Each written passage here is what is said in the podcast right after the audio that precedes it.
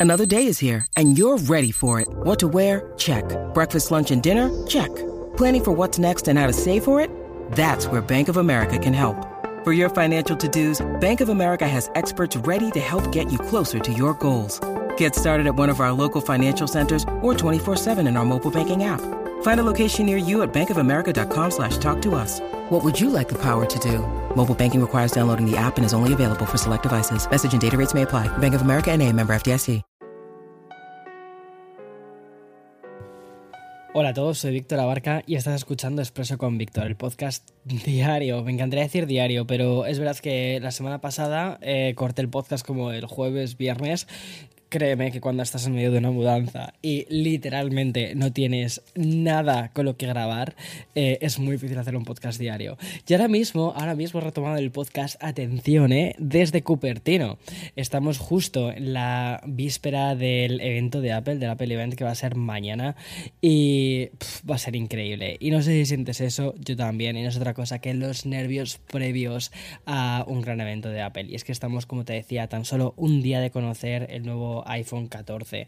Sin embargo, hoy vamos a hablar de un gran rumor que corre por la industria tecnológica y son los nuevos AirPods Pro que podrían ser presentados mañana mismo junto con el nuevo smartphone de la compañía. Pero además de todo esto, también vamos a hablar de los espectaculares datos sobre El Señor de los Anillos, la serie de, nueva de Amazon Prime y también la última apuesta del LG por los NFTs. Así que como ves es un expreso previo a una Apple Event muy cañero. Espero que tengas preparado tu ice latte porque ya vamos. Bien, te comentaba un poquito de todo esto en la introducción y tengo que volver a repetírtelo, porque los días previos a un evento de Apple son diferentes, son muy diferentes. Hay algo que corre por el ambiente y que se puede respirar y más cuando estás a 40 grados en Cupertino respirando, respirando todas las ganas que hay de volver a esto, a la normalidad, a los eventos presenciales y a las presentaciones de iPhones, que eso mola mucho. Y mm, son nervios también, ¿vale? Hay muchísima incertidumbre y también, como te puedes imaginar, muchísimo, muchísimo hype. Además, y como ya hice con la keynote de junio, ¿vale? Voy a estar presente en el evento de Apple con todo lo que eso significa para, para el equipo de House of DA, del cual, mira, no me puedo sentir más orgulloso, más agradecido, más a tope, porque son lo mejor que me ha pasado en este último año y medio, desde que hemos empezado a ir poquito a poco, desde que decidí, eso es algo muy personal, pero quiero empezar a, quiero empezar el episodio, la verdad, agradeciendo a todos esto. Y es que desde que empecé a decir, mejor dicho, desde que decidí abrir mi trabajo a más personas y decir, vale, el talento de más personas puede ayudarme ya no solo a crecer, sino a crear más contenidos, eh, ha sido una de las mejores decisiones que he tomado. Y la verdad es que he tenido muchísima suerte con el equipo que poquito a poco hemos ido, hemos ido formando. La red de colaboradores eh, es increíble, son gente fantástica y quiero aprovechar de decirlo, lo dije en un tuit ayer, eh, desde Patrick, Víctor, Sebastián, que es el guionista de este podcast, eh, Sara, que es editora, junto con Juanma, que es una de las nuevas incorporaciones, eh, José, que graba los vídeos, y también una de las nuevas incorporaciones, Renzo, todos ellos son un equipo brutal y que me está ayudando muchísimo. Y que sin ellos la verdad es que este evento eh, y el contenido que vamos a lanzar a partir de ya no solo de este evento, sino de toda la agenda que tenemos en septiembre-octubre, sería imposible sacarla adelante. Así que, oye, lo primero que quiero decir es un aplauso para el pedazo de equipo que tras de House of VA, que poquito a poco va creciendo y mola, mola mucho. Bueno, y como no puede ser de otra manera, ¿vale? También quiero hablarte de los rumores respecto al evento de mañana miércoles y se ha disparado todo esto. Y como suele suceder, Bloomberg está detrás de este aumento de este hype. Y es que la newsletter que publica cada domingo ha incluido lo que podría ser otro gran lanzamiento de, de, este miércoles, que son los nuevos AirPods Pro. Y de confirmarse, ¿vale? Estaríamos hablando de los primeros auriculares de gama media de la compañía desde, atención, ¿eh? 2019. Casi tres años años de vigencia para un mismo producto, que es algo que no solemos ver mucho en, la actualidad. Y menos, bueno, te iba a decir menos en productos de Apple. No, eso suele pasar mucho más en Xiaomi o en otras marcas. Apple sí que suele mantener sus productos durante bastante tiempo y sobre todo cuando son productos de larga duración como son los AirTags, los AirPods eh, y las carcasas o incluso diseños. Bueno, y todas las informaciones apuntan a que estos AirPods Pro 2 contarían con un diseño un poquito más compacto, más similar al de los AirPods 3. Llevarían un procesador H1 pero de nueva generación, mejoras obvias respecto también a la calidad de sonido y también el audio, más duración de la batería y sobre todo una clara apuesta por el fitness.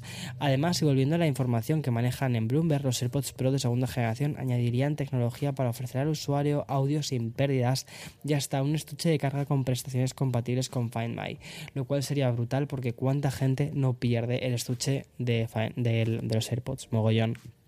Y por cierto, si quieres seguir el evento de Apple de forma online, podrás seguirlo en el canal de YouTube de Apple o en la propia web oficial de la compañía y se va a transmitir mañana a las 7 de la tarde, hora en España, o a las 10 de la mañana aquí en Cupertino, lo cual va a ser brutal. Por supuesto, unas horas más tarde te contaré todo, las primeras impresiones, cómo ha sido, cómo, cómo son los nuevos dispositivos en caso de que pueda probarlos no me he hecho un viaje de seis horas en avión para nada, así que aquí estoy.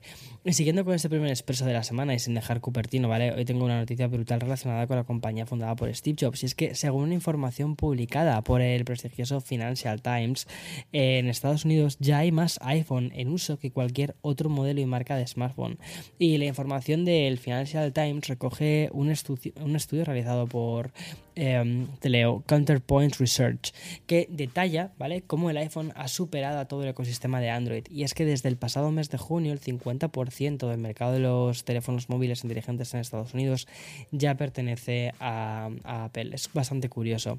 Es posible que este dato te haya sorprendido porque pienses que iPhone siempre dominó el mercado, pero hay que recordar que cuando Steve Jobs presentó el primer iPhone, el mercado de Estados Unidos estaba principalmente dominado por BlackBerry y Nokia. Incluso Motorola gozaba de, de gran parte de los usuarios dentro de este mercado.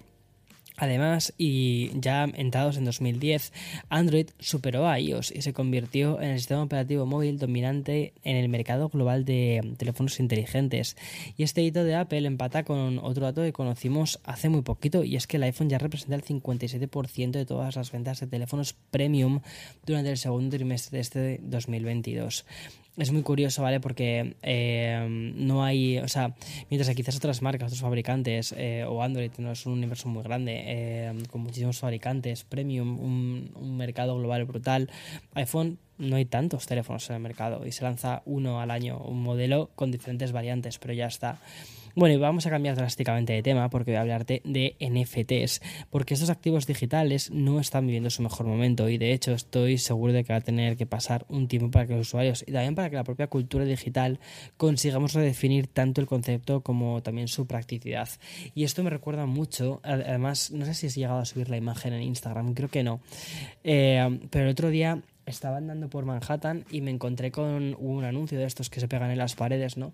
Que ponía que era, una, que era para comprar mascotas eh, para tu metaverso. O sea, no tiene nada que ver con los NFTs, ¿vale? Eso, o sea, no tiene y tiene un poquito, porque es también un accesorio para el metaverso. Pero me pareció muy curioso, ¿no? Una tienda de venta de mascotas para el metaverso. Y no sé, no sé a nivel práctico eh, cómo será esto, pero es curioso. Y volviendo a los NFTs, ¿vale? Algunas compañías están apostando por los tokens no fungibles, ¿vale? Como un elemento de reclamo o ese extra que puedes conseguir eh, para atraer más usuarios, más ventas, a pesar de que el volumen de ventas en OpenSea, que es la plataforma NFT más importante, ha caído atención en hasta un 99% respecto a, a lo que movía solo en el mes de, mayo de este mismo año.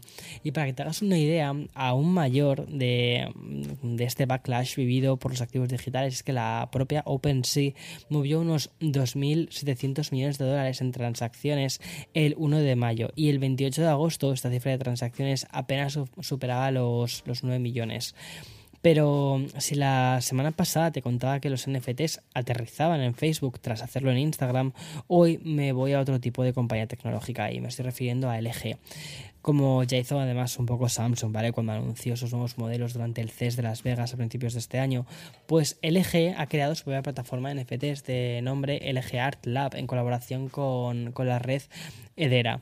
Y de esta manera, los usuarios que cuenten con modelos que ejecutan la WebOS 5.0 o superior y que ya residen en Estados Unidos van a poder acceder a esta plataforma de intercambios de NFTs para que puedan comprar y vender y también disfrutar de esto te lo estoy leyendo textualmente ¿eh?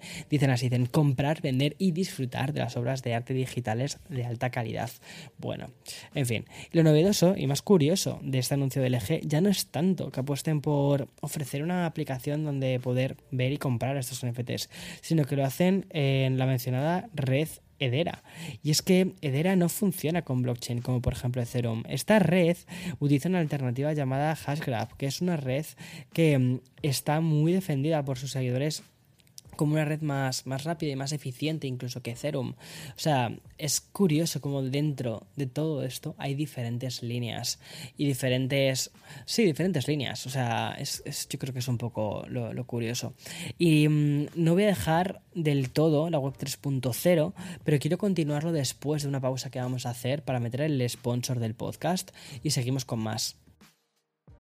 When you need mealtime inspiration, it's worth shopping Kroger, where you'll find over 30,000 mouthwatering choices that excite your inner foodie. And no matter what tasty choice you make, you'll enjoy our everyday low prices, plus extra ways to save, like digital coupons worth over $600 each week. You can also save up to $1 off per gallon at the pump with fuel points. More savings and more inspiring flavors make shopping Kroger worth it every time. Kroger, fresh for everyone. Fuel restrictions apply.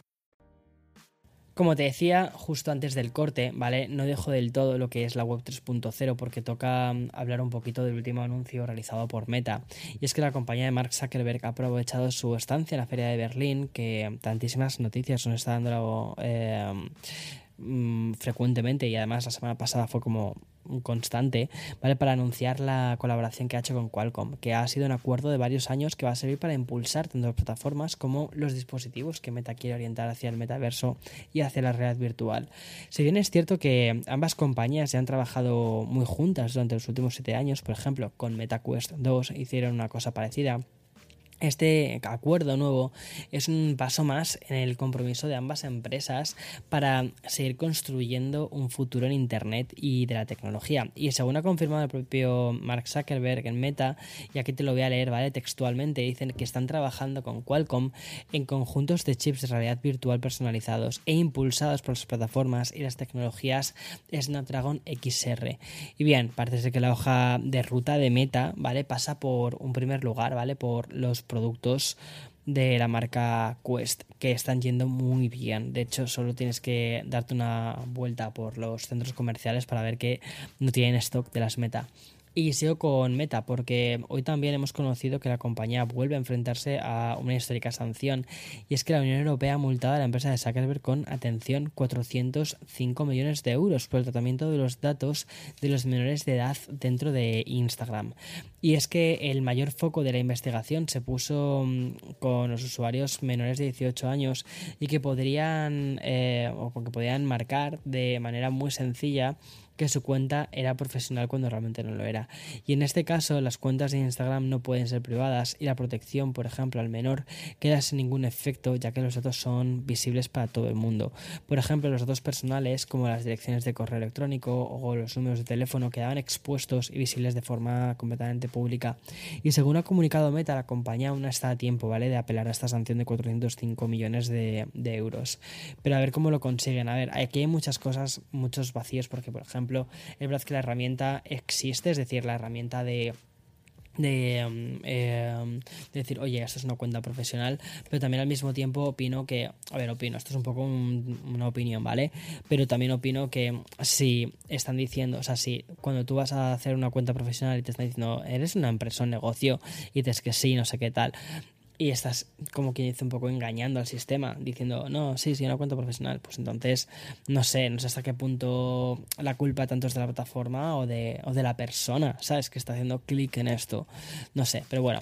Y ahora voy a ir con una noticia de última hora que además acabamos de conocer de forma oficial y es que Sony ha confirmado a Bloomberg que el mítico Masaya Suivo eh, Ito, perdona, Ivo, he dicho, Ito va a abandonar ya la compañía. Y el motivo no es otro que su jubilación. Ito además es un emblema de Sony, concretamente de todos los grandes productos relacionados con PlayStation. Y es que el arquitecto fue el encargado de dirigir el desarrollo de las dos últimas versiones de la consola, tanto de Play 4 como de Play 5 y han tenido a Ito como su principal mente. Y mm, es una persona que además ha estado durante los últimos 36 años trabajando para Sony, concretamente desde 1986 cuando se incorporó para desarrollar equipos de audio para los automóviles. Ha sido una pasada, la verdad, eh, la historia que deja Ito, el legado que deja Ito dentro de lo que es PlayStation, pero no fue hasta el año 2000 cuando pasó a formar parte de la edición de PlayStation. Y es que Ito ayudó en el desarrollo de dispositivos como por ejemplo PSP, la PlayStation Portable y también PlayStation 4. Incluso se convirtió en vicepresidente ejecutivo de ingeniería y de mm, operación de hardware y director representante de Sony Interactive Entertainment. O sea, una pasada lo de Ito. Deja un legado brutal a la compañía y va a hacer una despedida muy buena. Y ya por cierto, antes de acabar el episodio de hoy, el último, antes del especial que vamos a hacer mañana desde Cupertino, quiero contarte un par de noticias relacionadas con la cultura digital. Primero, quiero contarte que desde la semana pasada, concretamente desde el jueves, algunos usuarios de Twitter ya pueden editar los tweets. Sí, como lo oyes, o sea, tras 15 años de historia, ¿vale? La plataforma por fin ha comenzado a implementar la opción más demandada, pero también la más polémica. Eso sí, de momento solo un puñado de usuarios de los 237 millones que tiene Twitter, ¿vale? Eh, solo unos pocos van a tener esta especie de superpoder de editar lo que hayan escrito y publicado. Obviamente la edición de los tweets, ¿vale? Va a venir con una letra pequeña. Para empezar, como te decía, la opción ha comenzado por unos eh, usuarios eh, y estos son personas que pertenecen a la empresa. Y posteriormente, y ya en una segunda fase, va a llegar a los eh, suscriptores de Twitter Blue. Y por lo tanto, ¿vale? El resto de los mortales vamos a tener que esperar un tiempo. Y como te decía, esta edición, ¿vale? Va a dejar un rastro digital como era de esperar. Y es que Twitter ha limitado a 30 minutos el tiempo que vamos a tener para editar las publicaciones originales y dejar una etiqueta en la que va a mostrar qué contenido ha sido modificado. Creo que es un precio justo, ¿no?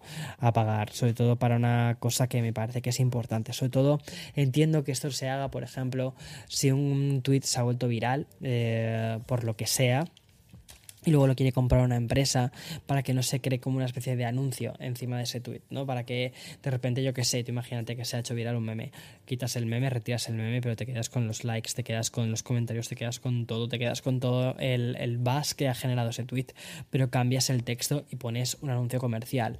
Entonces es una forma bastante buena de decir, eh, espera, que no, que no, que esto no correspondía con lo anterior, que lo anterior era un, un meme, por ejemplo.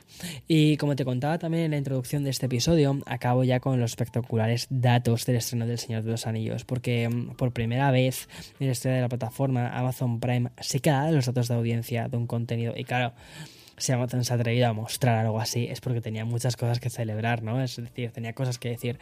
Y es que la serie ha sido vista por, atención, 25 millones de personas en el día de su estreno.